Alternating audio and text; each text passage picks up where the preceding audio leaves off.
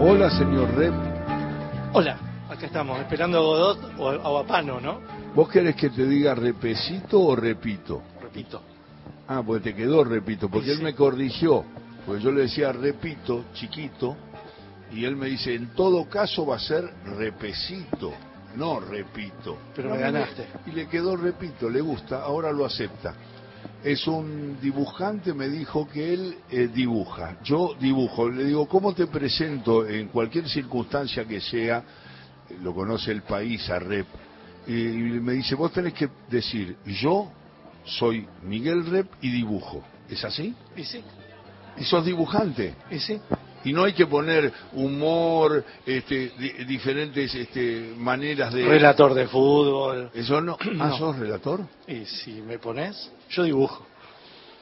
Él dibuja, dibuja eh, jugando al fútbol. Y, y en cualquier momento te empiezo a entrevistar. El señor que tengo enfrente, que está en la Feria del Libro, Sí. es un hombre que nació en, no sé si el Distrito Federal, No, pero nació nació en España. México. Nació en España. Ah, en español. Sí. Oscar Fernández. Diga, Hola, Oscar, por hola. favor. Tendría yo que medio introducir ¿no? la, co- la cuestión. Acabo Dale. de conocerlo, pero por nuestra amiga común, Mónica Maristain, que está en México, y era la, ¿te acordás? La ¿Cómo no me voy a acordar de Mónica? Mucho. La, la editora de Playboy México. Así es. Bueno, me dijo, mira, acá va este muchacho, tiene un libro sobre lucha libre, que es una novela, entonces hoy me lo encontré, vine por otras cosas, me lo encontré y te lo, te lo traje como un trofeo. ¿Y cómo? eh, nombre otra vez. Oscar, dice Oscar mejor que Oscar. Nosotros acá decimos Oscar. Eh, trofeo, Oscar Fernández, como te venga mejor.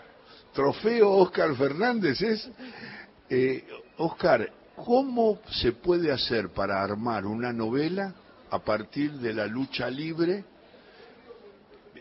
Primero me debe decir cómo la lucha libre entró en tu vida, porque vos tenés que tener mucho concepto de lo que significan los luchadores, la lucha libre, para poder después armar una historia. Bueno, al ser eh, emigrante en México desde muy pequeño, tuve la fortuna de que mi padre me llevase a la lucha libre por primera vez cuando yo era un niño y viví esa, esa catarsis colectiva donde todo el público se vuelca a insultar a los luchadores y a decir las cosas que no pueden decir en casa, eh, a sus respectivas parejas tal vez, o a alguien más, y te das cuenta cómo al principio tienes miedo porque piensas que va a arder Troya ahí adentro, pero después el mismo ambiente te va llevando y te metes en la narrativa de la lucha, en esa historia. Esa lucha libre que vos describís en la novela, ¿cómo se llama la novela? La novela se llama El color de la lucha, porque habla de ese luchador, uno de los mejores luchadores que han existido en México, en la lucha libre mexicana, y él me hizo sentir lo que siente un gladiador cuando apuesta su máscara, porque apostar la máscara es apostar la vida, es quedarse, una vez que se pierde la máscara se pierde el nombre, se pierde el personaje, es la muerte en la lucha. Entonces yo quiero transmitir Mm. no solo el fenómeno social de cómo se posesionan las masas, sino qué siente el gladiador arriba de un cuadrilátero, qué sientes al enfrentar a, a- a tu oponente y es empezar de cero todos los días. Ese es el color de la lucha. Tal vez tienes muchas cicatrices del día anterior, pero tienes que llegar con toda una actitud, con toda una filosofía de vida de no importa lo que pase, me voy a sobreponer a la adversidad, me voy a sobreponer a los gritos del público y voy a convertir los insultos en ovaciones y, las, y los vuelos por los aires van a ser caídas triunfales, aunque no siempre sabemos dónde vamos a aterrizar ciertamente. Esa lucha libre, eh, eh, estoy charlando con Oscar, Fernández, es muy difícil, pero es un apellido gallego. Aquí no hay Fernández, No, aquí todos no, son que González y Fernández, Ah, pues mira. son todos. Además él me, me hace el juego como que él se entera de que acá hay mucho Fernández, es muy, es muy bueno eso, es una ironía de, de Oscar. Eh, Oscar, cuando vos viste esas peleas, esa lucha libre de pibe, y después se fue haciendo es- esta novela que presentaste en la Feria del Libro, hoy, No, fue el 2 de mayo. el 2 de mayo, Ando mal con los días, me parece que fue martes, en el Ernesto Sabato en el salón. en la sala Ernesto Sábato. Anoche estuve en la sala Ernesto Sábato, muy linda, muy amplia. Y ahí contaste la historia de cómo llegaste a esa novela que presentaste, que se llama El color, De la lucha. el color de la lucha. La pregunta es, ¿esa lucha libre que vos viste tenía que ver con el show que aquí se llamó Titanes en el Ring? ¿O es lucha libre como deporte y con la seriedad que los luchadores se entrenan y practican el deporte? ¿O es un show espectacular de malos y buenos? Bueno, esta pregunta tiene varias vertientes, ¿no? Si me estás hablando del performance, te puedo decir que existe el performance cuando hay figuras muy grandes, que son las estrellitas, que no las puedes tocar, y existen esas estrellas de las cuales yo no hablé en mi libro particularmente. Yo hablé de esos luchadores que les duelen las botas al caminar, están maltrechos, eh, adoloridos de, los huesos, les, les, duele, por doler les duele hasta el aliento, como decía Miguel Hernández, ¿no? Cuando pierde a su hijo en, ese, en esos entrañables poemas de dolor. Y te puedo decir que yo veo así a los luchadores que de verdad se jugaban el físico, que tienen la frente con grietas, o sea, es este son como la punta de la Patagonia, esas frentes de tantas mordidas, patadas, golpes. Hay los dos tipos de luchadores, los de performance y los que se juegan el físico, e incluso te puedo hablar de ejemplos como el hijo del perro aguayo y oro, que perdieron la vida en el cuadrilátero luchando. luchando. ¿Y eso se produce por golpes o por circunstancias que no tienen que ver directamente con la lucha? Bueno, yo supongo que, no fue un asesinato, o sea, es evidente que hay accidentes cuando te estás jugando el físico, un mal golpe. El caso de Oro fue un lance. Ellos se hacen, practican la lucha grecorromana y, y vuelan y a ver, y tienes que saber caer con una parte de la espalda exactamente sobre el rival y parece que Oro en los años 90 cayó con la nuca y se desnucó y fue bueno una desgracia, fue en plena función y el caso del hijo del perro aguayo parece que fue una asfixia, fue un golpe en la tráquea con una cuerda.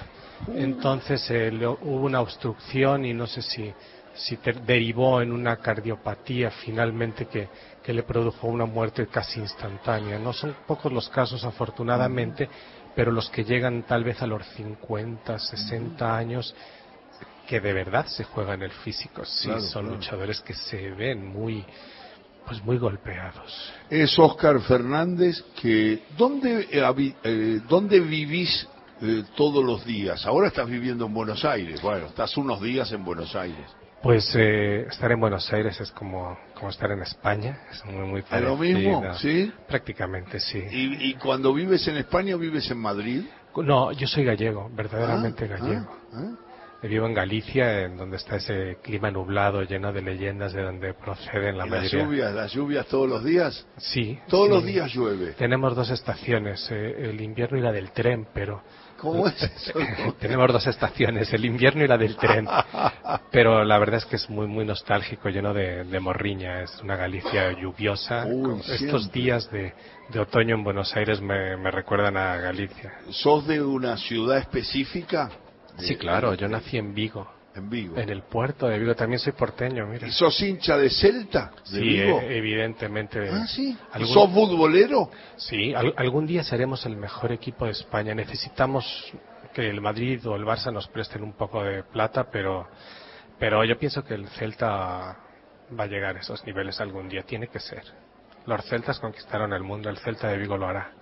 Este señor que tiene mucho humor y mucho talento porque me habla muy bien de la novela y Rep me trajo esta noticia que estaba junto a Oscar Fernández que escribió El color de la lucha y que la presentó el 2 de mayo aquí en la Feria del Libro de Buenos Aires. Es correcto. Muy bien, muchas gracias, Rep. Gracias. No, ¿A quién, quién quiere que te traiga? ¿No hablas? Te lo traigo a Pano. Él no habla, él, él me dijo que iba a hacer la nota a él y la terminé siendo yo. Y creo que a vos te dio gusto, tanto gusto que vas a volver. Nos le hemos pasado y increíble. sin rep.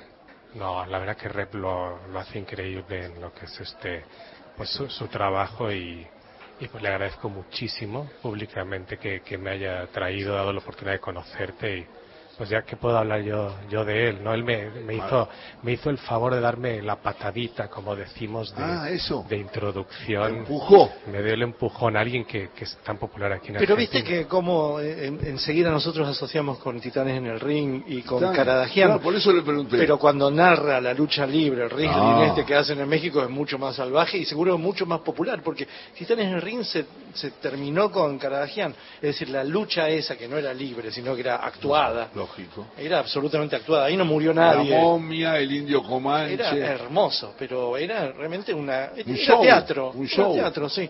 Ay, no, lo que él cuenta tiene otras Ah, particularidades, es ¿no? el deporte y es la, la disciplina y la preparación. Bueno, hay una peculiaridad. Muchos de los A ver. luchadores jubilados terminan caminando como momias también, ¿no? Claro, claro, uh, claro, claro. Además, lo que hablaste de las situaciones límite extremas, con los accidentes y los golpes, me imagino la historia que hay, porque vos mencionaste dos casos, pero hay casos que no son solamente de un golpe, sino son deterioros de los huesos y de las articulaciones durante muchos años. Sí, luchadores que derivan en otros problemas como el maestro Aníbal, que él terminó con un tumor en la cabeza por los golpes, muriendo a los 50 años. O sea, hay infinidad de casos, infinidad de casos. Pero bueno, pues también hay la figurita esta de exhibición que, Ah, claro. que va a posar un rato con los grandes y cuidado, pelotoques, que se acabó. se No lo acabó. puedes ni, ni mirar. Prácticamente no es como... Oscar, muchas gracias por tomarte tu tiempo de venir aquí al lugar de Todo con Afecto y el lugar en la Feria del Libro y te agradezco mucho estas historias porque seguramente algún oyente va a llamar y va a decir ¿cuándo puedo juntarme con ese libro? Gracias a ti, gracias a Rep. Y bueno, pues el libro está en Amazon, El color de la lucha de Oscar Fernández, y en www.oscarescritor.com también se puede conseguir el libro. Decilo de nuevo, las dos veces. Do- dos. Es, es W, ¿verdad? No, no, do, do- W. W. Dale, dale. www.oscarfernández, Oscar, perdón, www.oscarescritor.com y en Amazon. En Amazon se puede conseguir el color de la lucha de Oscar Fernández y agradecerles infinitamente el espacio a ti y a Reb y mandarle un caluroso abrazo a toda tu audiencia. Gracias, Oscar, gracias, gracias, Miguel. Gracias, Rep. Repito, este talentoso dibujante, yo dibujo, dice Rep. Somos muy amigos y me trajo esta persona que contó cosas que nos hace investigar un poco en qué significa la lucha libre